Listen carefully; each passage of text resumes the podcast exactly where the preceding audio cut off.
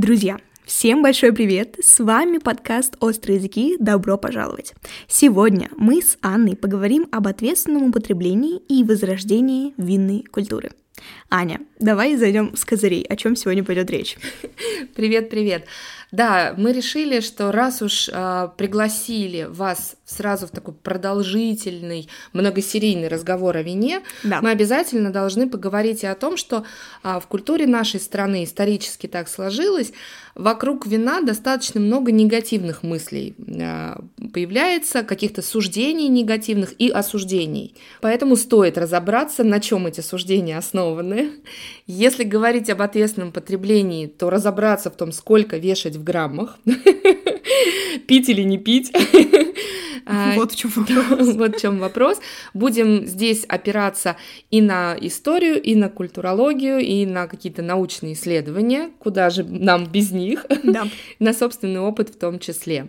Недавно, совсем буквально несколько дней назад, ты вернулась из Армении. Давай про это поговорим. Что было? Что там происходило? О, ты меня во мне включаешь сразу такие роскошные воспоминания. Я действительно успела тут в перерыве между нашими несколькими выпусками съездить в Армению к своим друзьям-виноделам на винограднике в момент сбора винограда. Так что я, конечно, очень сейчас а, воодушевлена, впечатлена. А в Армении была первый раз, и когда мы ехали из аэропорта уже в сам город, э, в гостиницу, я внезапно обратила внимание, что есть рекламные плакаты, э, на которых водка. Представляешь, у нас же запрещена пропаганда да. здесь, да, в России. Реклама. Реклама запрещена. А там действительно практически вся реклама, которую я видела, она так или иначе вокруг алкоголя.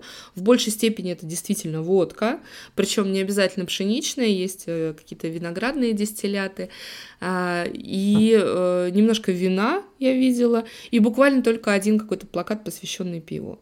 Вот то, на что я в первую очередь обратила внимание, естественно, стала сразу спрашивать, своих друзей армян, а, которые напрямую не связаны с вином, потому что, ну, я понимаю, виноделов спросить, они там... Да-да-да. С, с молоком матери Конечно. уже были знакомы с вином домашним. Стала спрашивать и гида нашего, и водителя нашего, просто вот поговорить, а, пообсуждать. Для них, конечно, эти вопросы были очень удивительны, потому что вино при желании можно купить там 24 часа в сутки, если столько магазин работает, да, в таком режиме. А, и да, с алкоголем можно быть на улице, но при этом я в городе нигде не видела людей, которые бы, например, шли с банкой пива. Вообще ни одного. То есть вот все вечера, которые мы гуляли так или иначе в центре города, обязательно, конечно, мы видели какие-то небольшие компании э, молодежи, э, и ни вот этих энергетиков в руках, а, ни, я забыла, как называются эти штуки, которые дымом парят. А, электронные сигареты. ни электронных сигарет, да, а, ни каких-то бутылок пива, в принципе, вот бутылок вокруг не валяется, да, то есть вот у нас, например, нет э, рекламы э, пива, а бутылок и банок да, пива да, вокруг да. можно много повстречать. А, стала спрашивать, и мне с большим удивлением ответили, а, в смысле э, каких-то пьяных людей на улице увидеть, а где их можно увидеть? У нас так не принято, не бывает такого. В культуре изначально нету запрета, да, есть а, уважительное отношение, Кроме этого уважительного отношения, ты знаешь, есть, наверное, вот самый такой важный момент, который я отметила, есть привязка любого взаимодействия с каким-либо алкогольным напитком к поводу, да, то есть это не что-то, что внутри жизни может такой, ой, просто случиться. Шел-шел и пиво. А это э, или ужин, или встреча с друзьями, или какой-то праздник, или какое-то блюдо, там, например, хаш, которое подразумевает э, сопровождение там определенное, нужен крепкий напиток для того, чтобы пережить такое вот жирное, насыщенное такое э, мясное блюдо. Знаешь, очень интересно, как по-разному относятся а, в семьях к алкоголю, и в том числе, насколько его позволяют или не позволяют пробовать детям внутри семьи. Я знаю, что во многих странах, вот в Италии в том числе, во Франции, дети буквально а, могут попросить родителей попробовать просто из любопытства, и это не что-то особенное, этому не уделяется столько внимания. Это действительно так? что ребенок может это попробовать. Абсолютно так. И в Армении, кстати, тоже я mm. это увидела.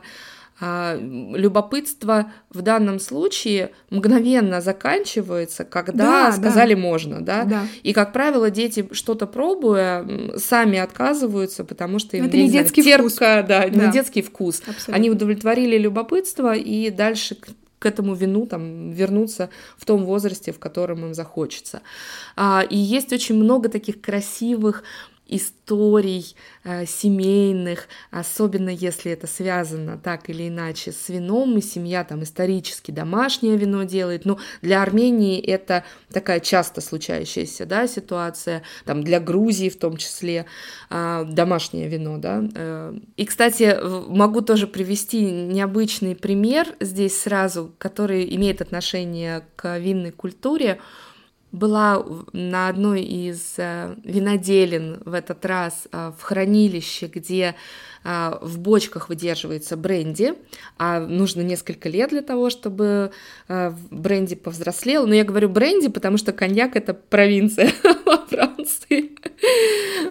Так вот, я увидела небольшую бочку, на которой есть а, пометка и отпечатаны две ладошки детские. Ну, прям совсем-совсем видно, что малышок. Этот краской, видимо, покрасили ладошки и вот э, оставили такую э, пометку на ней. Я спросила, что это такое. Оказалось, что э, семья подарила э, своему малышу э, вот такую бочку бренди. Wow. Она уже именная. И дальше ее ему передадут, вот этому малышу, через 18 лет. Обалдеть. ну, то есть ценность, во-первых, да. этого напитка уже к этому моменту возрастет. Если он захочет, он может оставить это для себя. Если захочет, он может это потом а, продать и, в общем, очень крас- красивые деньги за это получить. Но красиво, да, в культуре такая есть история. А, я знаю, что во многих семьях тоже, например, принято покупать в год рождения ребенка бутылку вот этого винтажа, такую, которая с потенциалом к выдержке, правильно хранить ее и тоже потом дарить на 18-летие, либо на совершеннолетие, вот на, на тот том возрасте, который считается совершеннолетием в данной в стране. стране. Да. Аня, вот ты сказала, что мы донашиваем это, но культура винная все же возрождается, в частности в России. Так в чем же это проявляется тогда? Начну с того, что э, та самая реформа Горбачевская антиалкогольная кампания, она же не была отменена. Да. У нас просто э, не стало страны, не стало, страны, не да. стало Советского Союза, а, а в новой стране э, мы вернулись к виноделию, и я думаю, что у нас возрождение винной культуры в первую очередь напрямую связано с тем, что возрождается винодельческая история России. И э, мы не единственная страна, э, которая э, после 90-х годов вернулась к виноделию.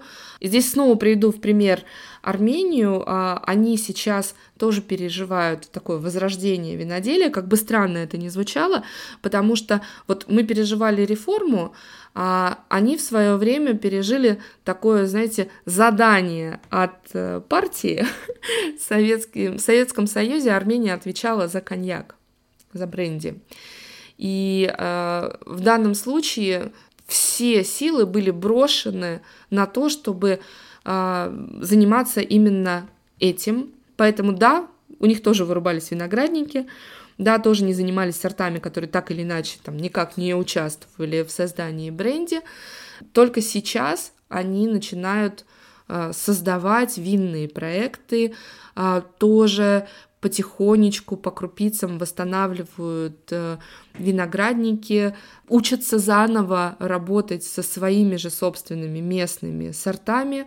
А, то есть и у нас в нашей стране абсолютно такая же сейчас история, а, постепенно возрождая виноделие, учимся работать с местными сортами, про которые все уже позабыли давным-давно.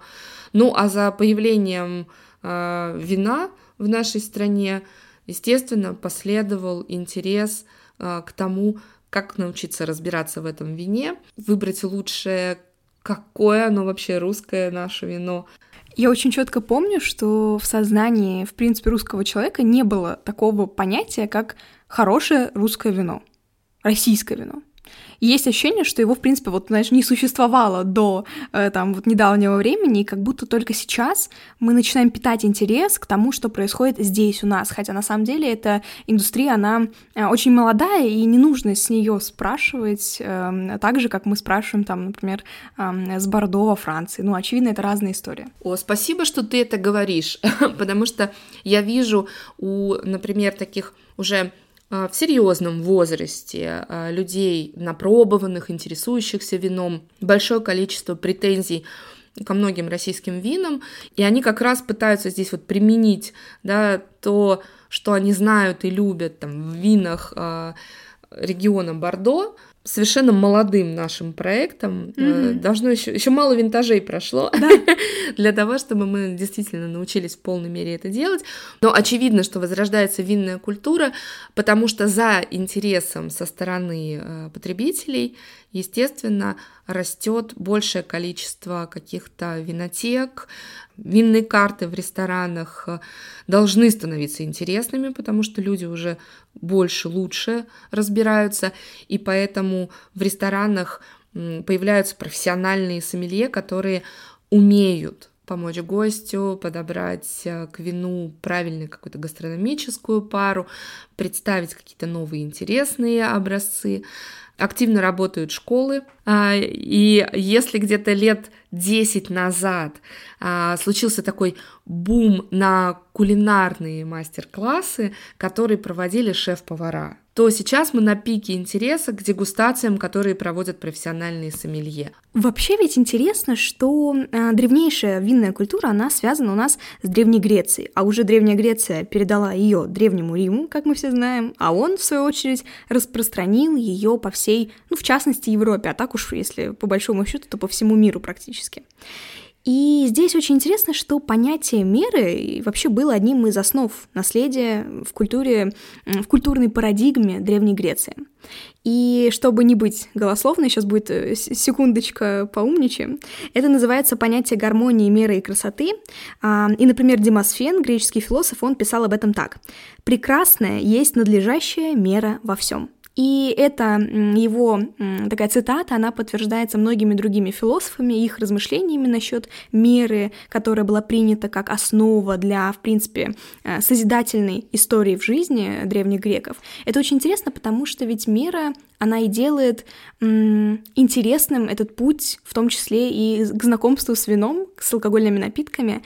И получается, что мы как раз возвращаемся к вот этой культуре, в которой есть понятие меры, которую, по сути, можно назвать мировой. Да, и главная мысль, которую нам, Софии, очень важно а, сегодня озвучить э, внутри вот этой темы.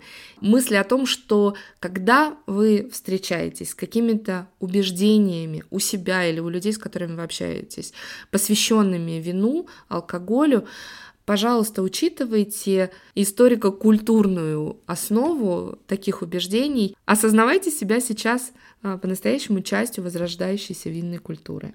Ну что, перейдем теперь к тому, сколько же вешать в граммах. Вообще, разные исследователи говорят нам о разном. Считается, что допустимая норма употребления именно крепкого алкоголя – это 30 мл для мужчин и 20 мл для женщин в сутки, естественно. Что касается вина, 150 мл для женщин и 250 для мужчин. Теперь давайте поговорим об этом с точки зрения рекомендаций ВОЗ.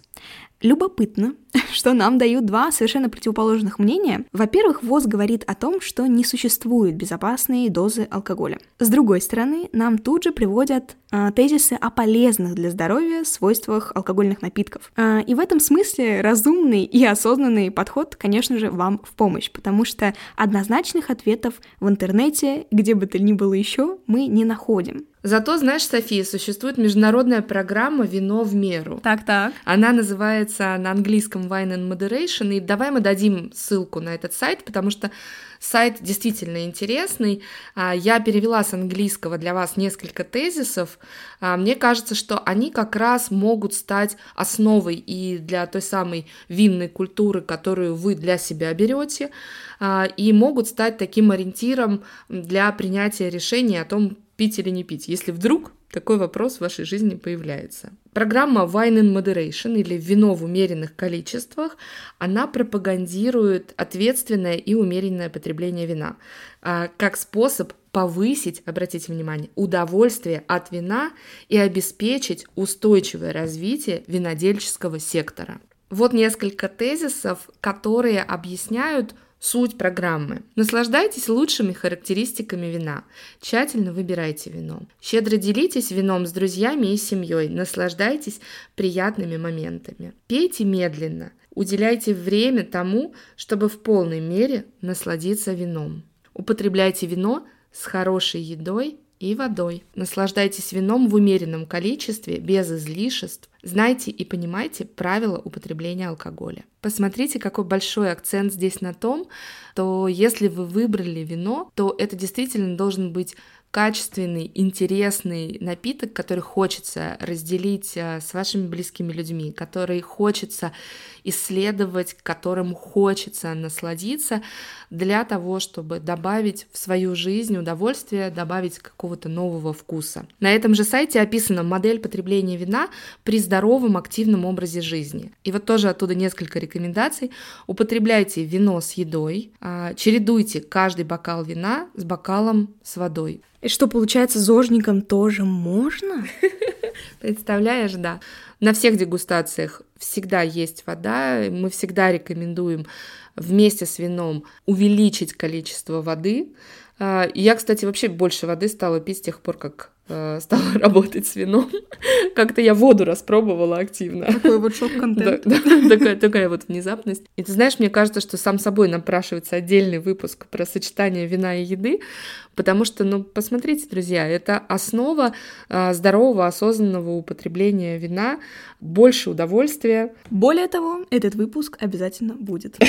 Сто процентов. И в завершение, что же мы сегодня предложим? Пить вино нашим слушателям или как? Да, давай предложим пить вино. Э, и у меня, конечно же, будет рецепт. А, рецепт вин брюле, то есть вареного вина, если мы будем прям дословно переводить с итальянского.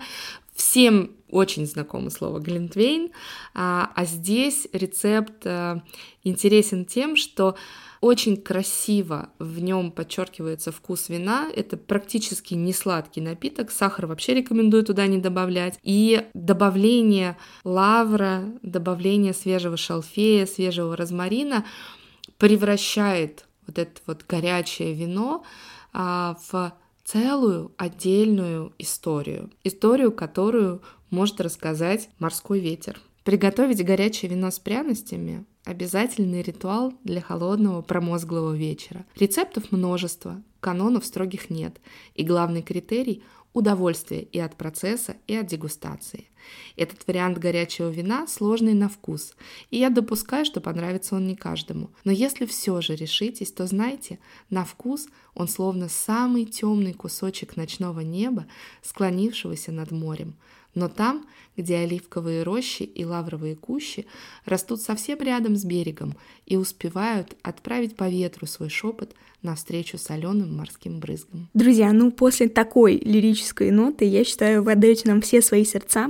Давайте будем подводить итоги. Надеюсь, вам было как минимум интересно и полезно с нами сегодня. И нам удалось показать вам, как по-новому можно смотреть на развитие винной культуры. Если вам понравился эпизод, оставляйте ему оценки, подписывайтесь на обновление подкаста и до встречи в следующую субботу. Пока-пока!